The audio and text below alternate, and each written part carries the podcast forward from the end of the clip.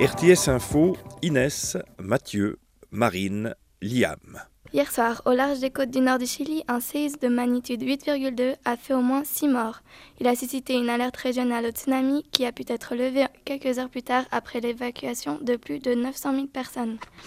À Berne a été lancée hier la campagne pour la fermeture de la centrale nucléaire de Mühleberg. Les citoyens sont invités à voter ce 18 mai pour l'initiative. Hier, un train reliant Berne et Bâle a été bloqué en gare à cause d'un serpent. Des passagers apeurés l'ont aperçu dans un wagon. Cela a provoqué l'évacuation de 450 personnes et l'intervention de la police pour saisir l'animal. Pascal Couchepin se hisse dans la présidence du FC Neuchâtel-Xamax dès 2015. L'ancien conseiller fédéral est impatiemment attendu par les supporters et les joueurs espérant faire mieux la saison prochaine. Le FC Barcelone est interdit de transfert la saison prochaine en cause des infractions relatives au transfert de 10 joueurs mineurs.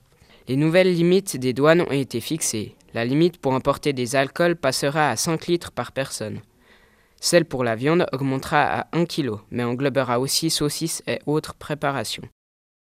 La 28e édition du Salon du Livre de Genève met le cap sur le pays du soleil levant. Du 30 avril au 4 mai aura lieu la 28e édition du Salon du Livre. Le Japon sera l'hôte d'honneur. 90 000 visiteurs sont attendus à Palexpo. Une vague de chaleur est arrivée au Canada. En conséquence, un ours polaire a été retrouvé sur les côtes africaines suite à un détachement d'une plaque de glace. Un album posthume est inédit du roi de la pop, publié en mai. Cinq ans après le décès de Michael Jackson, un album composé de huit chansons inédites sera publié mondialement mi-mai. Les avions de la Lufthansa ont été cloués au sol. La compagnie aérienne Lufthansa a été confrontée à la plus grande grève de son histoire. Elle a été menée par les pilotes et a affecté la quasi-totalité de ses vols mercredi, jeudi et vendredi. Cela a affecté plus de 40 000 passagers.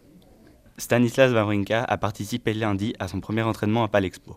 Son premier match de la Coupe Davis en vue des quarts de finale sera contre le Kazakhstan.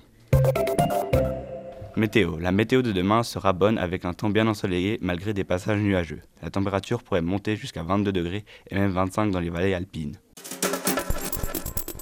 Retrouvez l'actualité sur rtsinfo.ch.